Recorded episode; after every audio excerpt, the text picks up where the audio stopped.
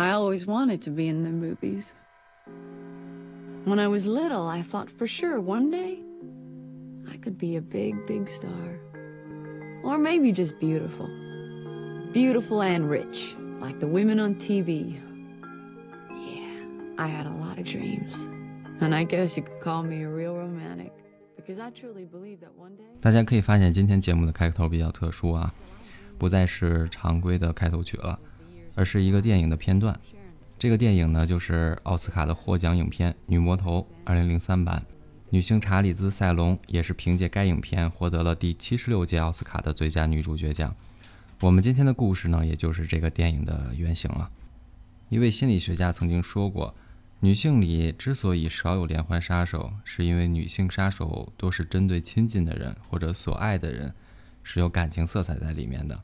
我们之前讲过绿河杀手案，还有顺风车杀人案，他们一个是专杀妓女的男人。另一个是杀害搭车女孩的男人。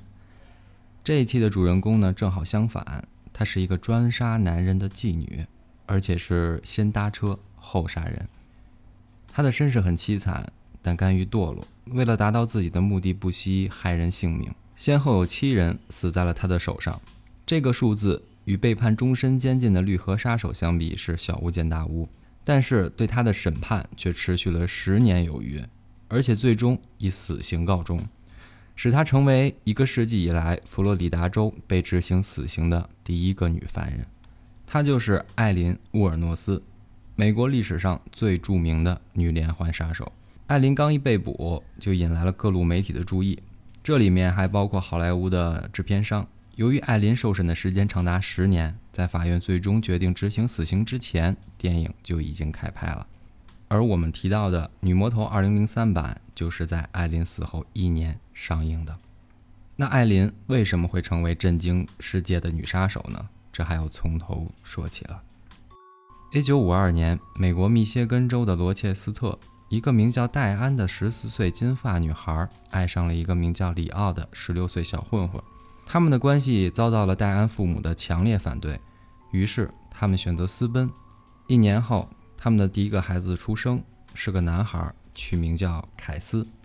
做了父亲的里奥并没有就此改邪归正，还是继续混迹街头。终于有一天，因为敲诈勒索罪被警察带走了。为了不坐牢，里奥提出参军，最终获得了批准。犯了罪还能成为光荣的军人，还能免除刑罚，只有美国这种制度才能做到了。里奥刚一离开，戴安就带着儿子凯斯回了娘家。七个月之后，也就是一九五六年的二月二十九日，他生下了一个小女孩，这就是我们的主人公艾琳。戴安还有一个妹妹和弟弟，但是他的父母沃尔诺斯夫妇从来没有想过怎样把孩子教育好。他们都是最底层的工人，没有什么文化，还酗酒。教育孩子们的唯一方式就是用皮带抽，尤其是沃尔诺斯先生，他以为严厉就是最好的教育。戴安回到娘家的日子并不好过。于是，在艾琳只有六个月大时，就把兄妹俩扔在了父母家里，自己跑了，从此音信皆无。而做父亲的里奥是个彻头彻尾的人渣，他不但从来没有去看望过自己的孩子，还因为强奸七岁女童被判有罪。一九六九年，在堪萨斯的监狱里面上吊自杀了。所以，艾琳和哥哥就算是失去了双亲。沃尔诺斯夫妇不得已，只能充当起凯斯和艾琳的监护人。连同他们自己的另外两个孩子一起抚养，这听上去还是非常有爱的。但实际上，在这种充满暴力的家庭长大，并不比在福利院好多少。渐渐的，艾琳长成了一个漂亮的女孩，她有着一头金发，活泼的棕色大眼睛。但是外祖父的打骂让他的性格也变得比别的孩子更加暴躁。他会突然大怒，像火山一样爆发起来。七八岁的时候就敢反抗外祖父的暴打，还开始学会说脏话了。别的孩子都躲着他，因此他最亲密的伙伴就是哥哥凯斯。表面上他们是普通的兄妹关系，有时像好朋友，有时又会突然打起来。但在私底下，他们之间却有一股奇怪的力量在涌动。在艾琳十岁时的一天晚上，凯斯偷偷溜进了她的房间，他们俩第一次尝试了性行为。如果有人关心他们，或许这种事情就不会发生。但外祖父母都是粗鄙的酒鬼。哪会留意这些呢？最重要的是，兄妹俩谁都没有把这个当回事儿。凯斯还告诉了许多他的伙伴，因为他是个男孩，不怕丢人。但艾琳小小的年纪，名声就这么毁了。有了第一次，就会有第二次、第三次。很快，他们的事就被周围的人们都知道了。有的男孩还特意跑到他家偷看。附近的女孩也开始排挤艾琳，看见他走近就立马躲得远远的。艾琳倒不觉得有什么，她从小就没有得到了良好的教育，所以没有羞耻心。而且她把注意力全放到了男孩们身上。那时住在附近的男孩们在小树林里面有一个据点，他们会在那里点燃篝火、喝啤酒、放音乐、抽烟，有时甚至还会吸点大麻。艾琳很想加入，因为没有女孩愿意跟她玩，她就想融入男孩的群体里，这能让她有安全感。家里没有爱，她就想尽办法在别的地方寻找爱。为了能融入这里，他开始与男孩们发生关系，想以此换取他们的好感。但是男孩们只想占他的便宜，事后还是不理他。有的为了堵住他的口，会给他一些小钱。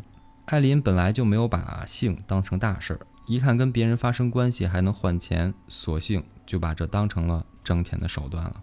只有一个名叫道恩的善良女孩曾经提醒过艾琳，说她这是卖淫，但艾琳只是无所谓的回了一句：“嗯，那好吧。”道恩这时没有帮过艾琳什么忙，但在三十六年之后，在艾琳生命走向尽头时，成为给她收尸的人。艾琳在学校里的成绩越来越差，成了老师们眼中不可救药的那一类。同学们也孤立她。其实对性的随意并不是她没有朋友的主要原因，主要还是脾气太坏了。稍有不顺心，她就会马上暴怒，并且说脏话，自然无法跟任何人搞好关系。十四岁那年，艾琳终于在学校待不下去了，辍学回家。外祖父母什么都不了解，只知道她在学校里遇到了麻烦。艾琳在外面的名声也越来越差。有一天，一个住在附近的中年游艺男人强奸了她，还让她怀了孕。她想尽办法瞒着家里人，外祖父母直到她怀孕六个月的时候才知道，马上把她送到了一个未婚妈妈之家。艾琳就在那里生下了孩子。一九七一年初。艾琳生下了一个男孩，而这个男孩马上就被送到了福利机构，等待别人的领养。这件事情过去之后，艾琳回到了家。几个月后，他的外祖母由于长期酗酒导致肝衰竭去世了。葬礼后，外祖父再也不愿意继续养活这对兄妹，直接把他们赶出了家门，声称绝不允许他们再踏进这个家门一步。哥哥凯斯住到了邻居的朋友家里，把艾琳一个人扔在外面，不闻不问。艾琳没有朋友，无处可去，晚上就只能睡在树林里，而她的唯一生存手段就是出卖身体。密歇根州在美国的北部，那里的冬天特别寒冷。眼见天气转凉，树林里也没有办法住了，艾琳就搭上便车离开了这个曾经被她称为家的地方。邻居们很高兴艾琳离开了，在他们眼里，艾琳就是一个祸害，把男孩都带坏了。可能天下的父母都这么想吧，自己的孩子永远是纯洁无辜的。回想一下，我们小时候是不是父母都说过“某某某是坏孩子，不要跟他玩”之类的话？那这个不包括王某某啊。可惜艾琳没有这样袒护他的父母，这也决定了他在以后的几十年里一直在寻找一个家。十五岁的艾琳一边搭车一边卖身，一辆车接着一辆车，一个人接着一个人，她漫无目的到处漂泊。除了卖身，她的生活就是酒精、毒品、搭车。也许当时他如果搭车去了旧金山，会成为一名嬉皮士。整整五年的时间里，他转遍了大半个美国，却始终没有尝过正常人的生活。一旦走上这条路，人就不愿意凭劳动挣钱了，毕竟这样来钱最快。艾琳没有家人，没有朋友，没有人为她的将来考虑。她从小就不把性当成什么大事儿，她觉得这是她唯一擅长的生存技能。就这样，一九七六年初，他漂泊到了佛罗里达。佛罗里达是一个与密歇根截然不同的地方，号称“阳光之州”。那里的阳光海滩吸引了艾琳，她可以自由地住在海滩上。让人没想到是，他刚到佛罗里达没有多久，就在搭车的时候认识了一位名叫菲尔的开俱乐部的有钱人。他们很快就结了婚。那个时候，菲尔已经是一个七十岁的老头了。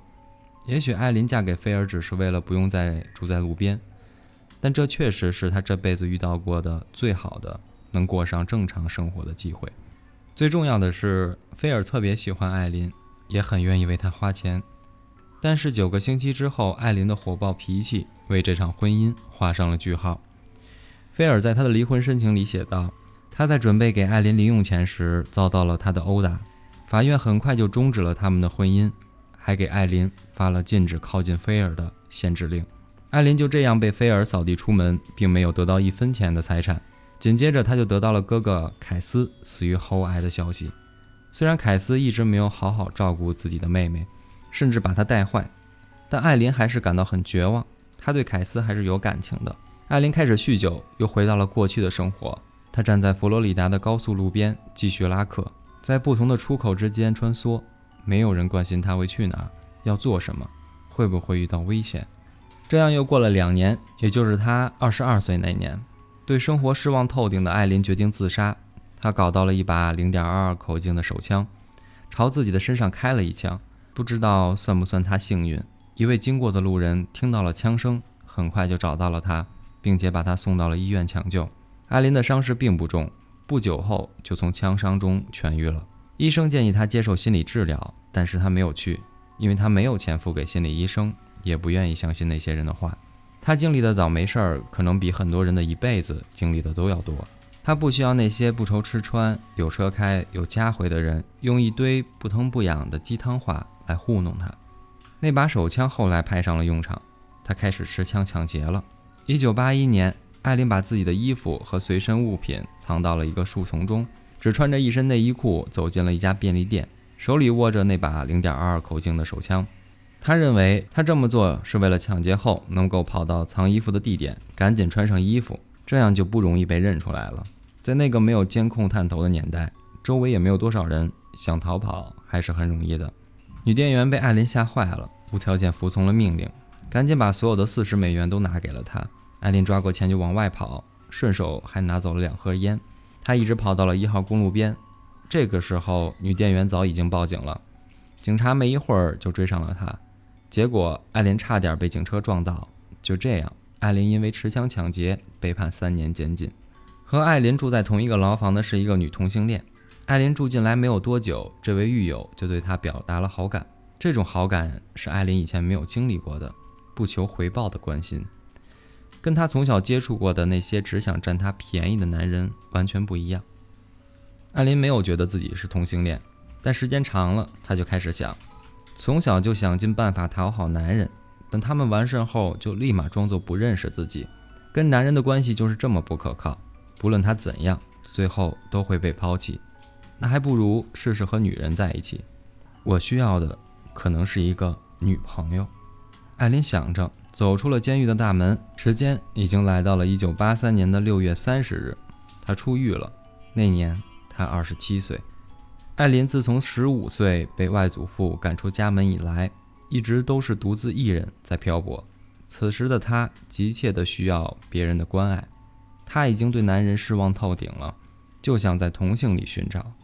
但是他的生活只有喝酒、抽烟、搭车、卖身、偷窃和抢劫。有谁愿意跟他分享这样的生活呢？在后来的两年里，艾琳又因为伪造支票、偷枪、偷车、拒捕等多项罪名，在警察局里进进出出。正当他再次觉得毫无希望，准备把枪口对准自己的时候，他发现了一个他一直都在找的那个人，而这个人给予了他想要的一切。一九八六年春天，艾琳漂泊到了佛罗里达州的南部。一天，他走进了一家同性恋酒吧。在那里，他遇到了二十四岁的泰拉·摩尔。泰拉其貌不扬，也可以说长相有点难看，五短身材，牙齿还长得扭扭歪歪的。他独自一人坐在吧台边，艾琳在他身边坐下，两人便聊了起来。那天晚上，他们一起回了泰拉的家里，并且一起待了一个周末。而从那时起，他们就分不开了。说得更明白一些，是艾琳离不开泰拉。其实艾琳一直就不是一个同性恋，她只是主动变成或者说伪装成了一个同性恋。她的目的就是想看看换一种生活方式能不能过得好一些。泰拉也没有固定的住所和工作，他是前几天和父母吵架离开家才到了佛罗里达。他们俩在一起后就一起过上了居无定所的生活，有时会住在泰拉朋友的公寓里。而有时会租住在拖车里，有时会去汽车旅馆，实在没有钱就住树林里。艾琳把泰拉称为妻子，他很愿意出去挣钱养活自己的妻子，养活这个家。白天他去公路边拉客，泰拉就在房间里看电视打发时间。那时艾琳的收入还算不错，有时候一天能够挣两三百美元。夜幕降临之后，他回来就带着泰拉一起出去快活，这是艾琳人生中最快乐的一段时光。她从来没有被人爱过，而如今她找到了一直想要的伴侣，拥有了所谓的幸福。为了保持住这个关系，艾琳愿意做任何事，防止幸福从手中溜走，甚至不惜成为了一个连杀七人的冷血杀手。从泰拉的角度来看，虽然艾琳的坏脾气有时会让她很不舒服，但是她对自己百依百顺。而且自己不用工作就有钱花，没人约束，随心所欲，所以他一直没有想过离开艾琳。直到1989年秋天为止，除去在监狱里的时间，艾琳已经在公路边做妓女超过十年了。佛罗里达地处赤道附近，三面环海，算是一个半岛，阳光非常强烈，还有海风刮过，总在户外活动对皮肤的伤害特别大。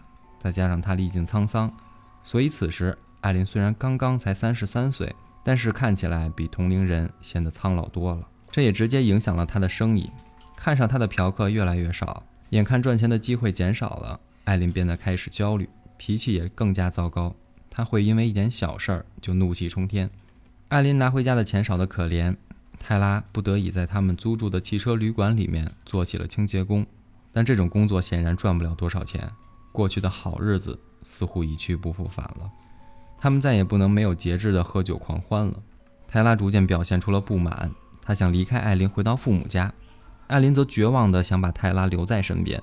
他向泰拉保证，一定能挣来钱。可是拿什么挣呢？艾琳想找一个正经工作，这样就会有固定的薪水可拿。但是他既没有学历，也没有工作经验，还没有任何一技之长，因此到处碰壁。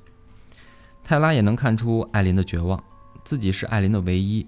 如果他离开了，艾琳就什么都没有了。艾琳此时的压力非常大。如果泰拉离开，自己就又是孑然一身，又会回到从前。有时在夜里醒来，艾琳看着身旁熟睡的泰拉，会轻轻地说：“我真的爱你，这不是一时的激情，我绝不能让你离开我。”要想让泰拉死心塌地地跟着自己，就必须要弄到一笔大钱。艾琳想到了他挎包里的那把枪。以前他只是拿枪吓唬吓唬人，抢点小钱而已。现在要养活泰拉，几个小钱可不够，没有办法，只能铤而走险了。他决定抢劫高速路上和站街女搭讪的男人们。艾琳决定挑岁数大的人下手，他们一般比年轻人富裕，身上的现金也多，还容易对付。一九八九年十一月的一个傍晚，艾琳站在了九十五号公路边，伸出手示意要搭车。不一会儿，一辆汽车停到了他的身边，车窗自动放下。艾琳扶着玻璃，俯下身子往里面一看，一个五十多岁的男人坐在驾驶座上。这就是艾琳的第一个猎物，五十一岁的理查德。他刚从自己的电器商店里离开，要开车回家。艾琳问道：“先生，可以带我到前面的第四个出口吗？”理查德点了点头，说：“好。”艾琳赶紧上了车，关上了车门。车一直向前行驶。艾琳说话了。先生，我现在遇到了点小麻烦，急需用钱，我可以给你提供服务，只要三十块。理查德看了看他，又看了看远处的公路指示牌，下一个出口很快就到，那里有一个树林，天黑之后不可能有人去。他犹豫了几秒，说了一句：“好吧。”然后就把车从那个出口拐了出去。汽车出了高速路，紧接着进了一片树林。理查德停下车。艾琳提出先付钱，理查德很痛快地从怀里掏出钱包，给他拿出了三十块钱。天还没有完全黑，还不太安全，于是理查德就从车里拿出了一小瓶威士忌，与艾琳喝了起来。他们边喝边聊，天色也越来越暗，聊的话题也越来越露骨。借着酒劲儿，理查德感觉自己兴致上来了，就暗示咱们赶紧进入正题吧。谁知艾琳没有理会他，理查德有点不耐烦。朝艾琳伸手摸去，就在这时，艾琳的表情突然变得狰狞起来。她右手往大腿右侧的挎包里一伸，哗啦一声掏出一把黑漆漆的手枪，同时大拇指一按，打开了保险，枪口直指理查德的胸口。理查德刚要张嘴说话，只听砰砰两枪，他便倒在了座椅上，渐渐失去了知觉。艾琳喘着粗气，眼睁睁地看着这个男人的衣服迅速被鲜血染红，慢慢闭上了眼睛，停止了呼吸。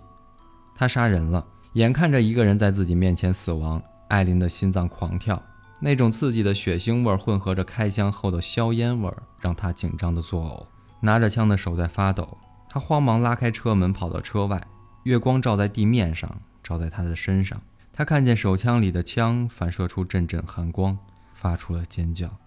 旁边树丛里发出了悉悉嗦嗦的响声，吓得他猛然一转身，什么也没有。也许是树林里的小动物，但无论如何，这个地方不能久留，他得赶紧行动了。艾琳把车里的尸体拉到地上，掏出他怀里的钱包揣在自己兜里，想着如何掩盖尸体，尽量不让人发现。挖坑是来不及了，他没那个时间和体力。这时，他看见土路旁边有一块破旧的地毯，可能是被什么人当成垃圾扔在这里了。于是，他把尸体拖到了树林里，再把那块地毯拖过去盖到了尸体上。这下好了，至少在尸体发出气味之前，不会有人发现。艾琳坐进驾驶室，开车离开了这里。他把车停到了旅馆门口，走进房间，泰拉正坐在地上看电视。艾琳说：“我杀了一个人。”然后拿出了理查德的钱包。扔给了泰拉，泰拉什么话也说不出来。他感觉到了恐惧。艾琳的胆子太大了。他是为自己而杀人的吗？他不敢想。他掏出钱包里的钱，大概有几百块。想了想，至少能舒舒服服地过一阵子了。那天夜里，他们把所有家当都放进了理查德的车里，离开了这个旅馆。第二天找到新住处后，艾琳把车里所有的东西都扔了。还把车里能留有指纹的地方擦得干干净净，最后把车扔在了一个偏僻的地方。第三天，警察找到了理查德的车。两周之后，警察找到了理查德已经腐烂的尸体，但因为没有线索，案件暂时被搁置了起来。日子似乎回到了以前，从1989年12月到1990年4月，艾琳只是继续在公路边拉客，并没有杀人。但是到了5月。缺钱再次让他想起了包里的那把手枪，是时候再铤而走险了。五月下旬的一天，四十七岁的建筑工人大卫在艾琳身边停下了车。艾琳很快地说服大卫接受了自己。他们开车来到了十九号公路旁的一个树林里。大卫急不可耐地脱光了衣服，而这时艾琳手里已经握着那把零点二二口径的手枪了。最终，大卫身中八枪而死。而他的一切，包括衣服，都被艾琳开车带走了。艾琳先开车回到了住处，把所有值钱的东西交给泰拉，然后把车开到没人的地方，照旧清理指纹，把衣服等没用的东西通通烧掉，然后把车扔得远远的。几天后，大卫的尸体才被找到。五月三十一日，四十岁的农场工人查尔斯在下班后开车回家，不幸成为艾琳的第三个猎物。六天之后，他被人发现时被裹在一条旧毯子里，身体里还多了八颗子弹。六月下旬，六十五岁的退休商人彼得被曝失踪。没错，他也是艾琳的猎物。几天之后的七月四号，当艾琳和泰拉开着彼得的车行驶在一条乡村公路上时，由于转弯时车速过快，汽车冲进了路旁的一条水沟里。虽然两个人都没有受伤，但是艾琳知道他们惹大麻烦了。警察一来就得详细调查他们，马上就能知道这辆车并不属于他们，还会查出这辆车的真正主人。想必彼得的家人已经把他失踪的事情报告警察了。于是艾琳赶紧跳出车外，拉出泰拉就跑了。住在附近的人觉得奇怪，就报了警。警察来了，一看，这正是失踪者的车啊，于是就赶紧调查。根据目击者描述，画像专家给两个跑路的女人画了像。现在基本可以确定，彼得的失踪跟这两个女人有关系。车祸之后，艾琳和泰拉惶惶不可终日。警察已经查到了那辆车的信息，通过目击者的描述画出了他们俩的画像，并且发到了媒体上。虽然警方已经发现了他们的踪迹，但是艾琳停不下来。他们已经欠了旅馆一千多的房租了。泰拉还喜欢泡吧，他们需要更多的钱。每次艾琳开着陌生的汽车拿回钱来，泰拉心里虽然不安，但也不敢多问，他怕知道了太多会引火烧身。而看着艾琳边点钱边对他说：“你看，我们有钱付房租了，我们又有钱去喝酒了。”泰拉在这个时候就会提醒自己别想太多，只要他俩在一起的时候快乐就好了。况且这一切都是艾琳做的，与自己无关。即使有一天他们被警察抓到了，他也会想尽办法证明自己的清白。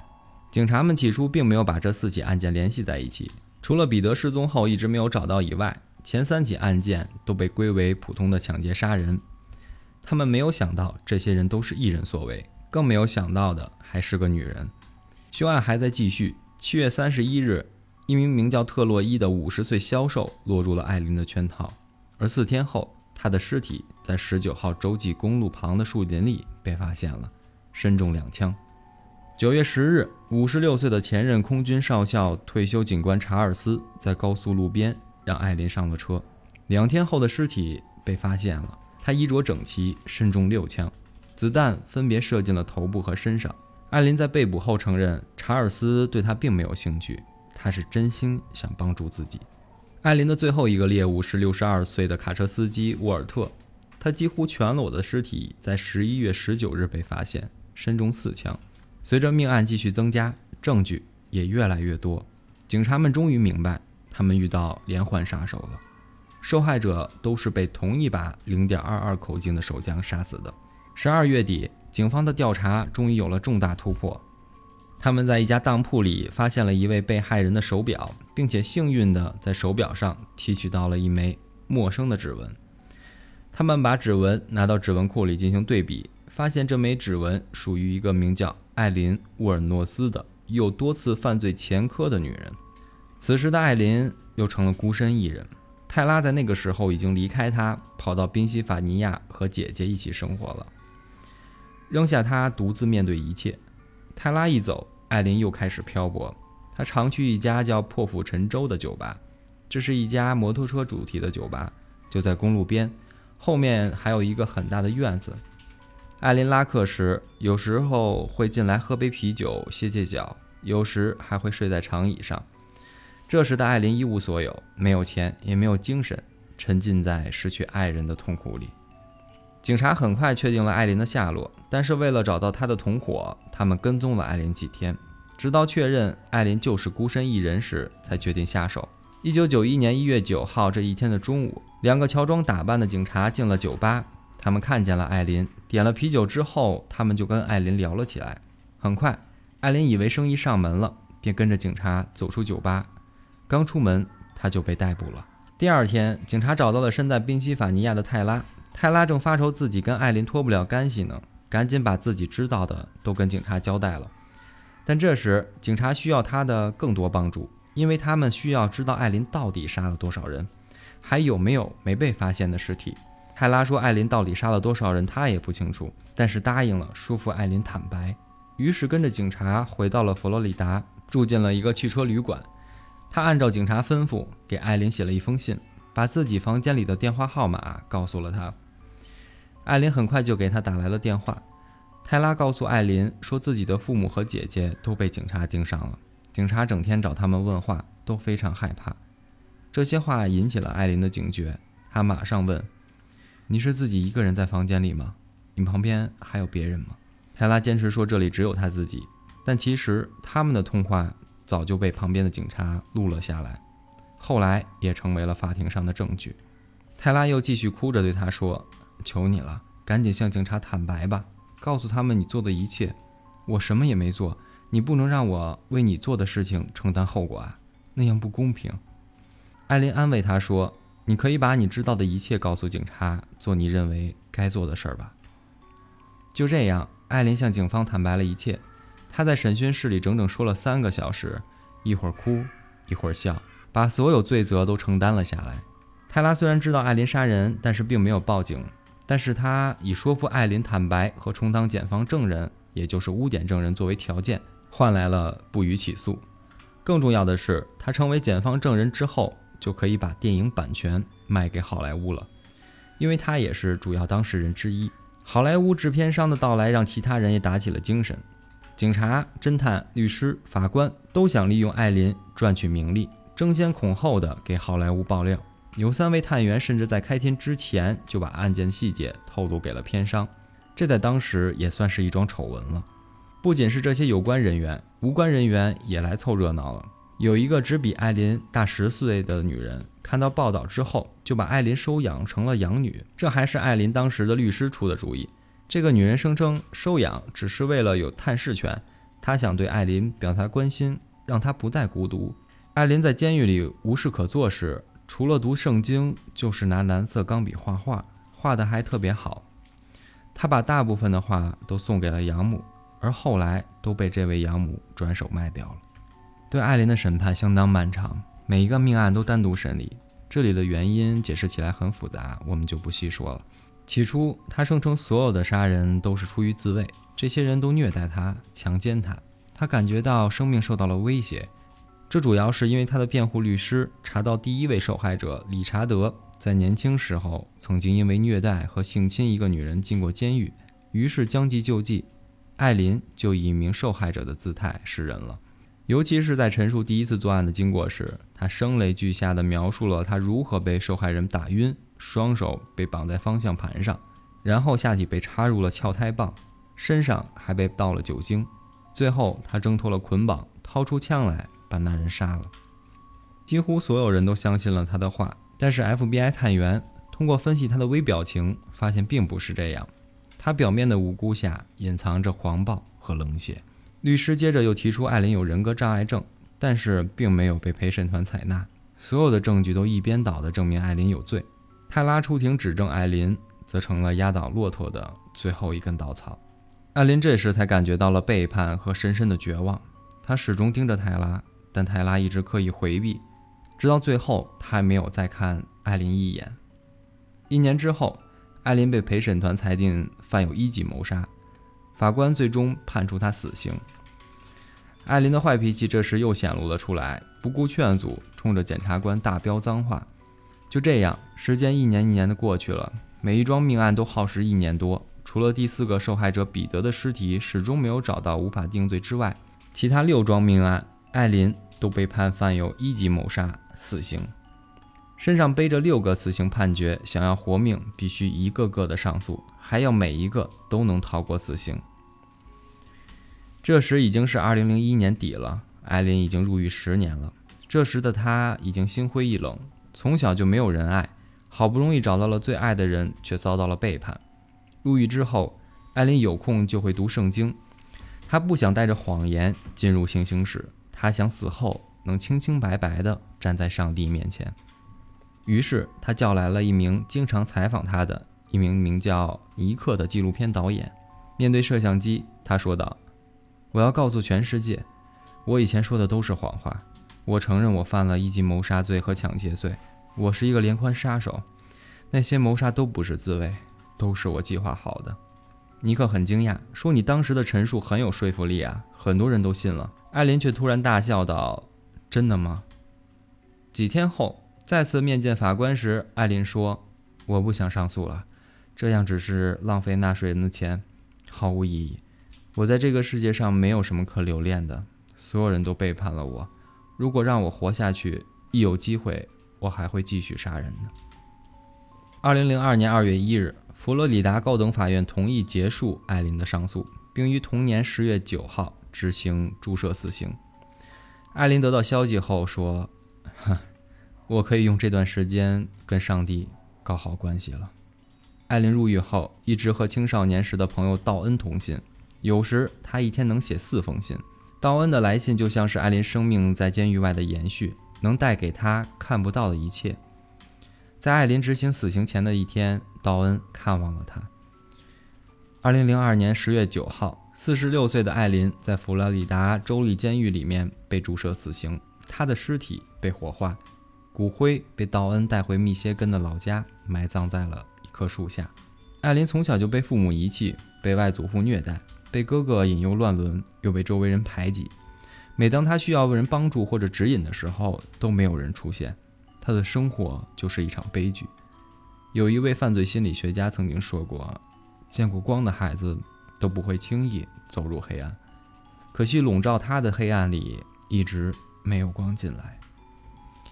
他和泰拉在一起是想有一个生活伴侣、精神寄托，但泰拉并没有这么认真。他只想不劳而获，吃喝玩乐。明知道艾琳为了他杀人了，却装作一无所知，如果在艾琳第一次对他说自己杀了人时，他能劝艾琳赶紧去自首，就不会又有六人被杀了，或许艾琳也就不会被判死刑了。但是他自私的只考虑了自己，在艾琳被捕后，他还把自己撇得一干二净。他到底做过什么，只有他自己知道，但绝不会像他说的那么无辜。泰拉虽然帮助警方破了案，但实际上他或许才是这七桩命案的主要原因吧。十月电台犯罪共情，我是王某某，今天的故事就讲到这儿了，我们下期不见不散。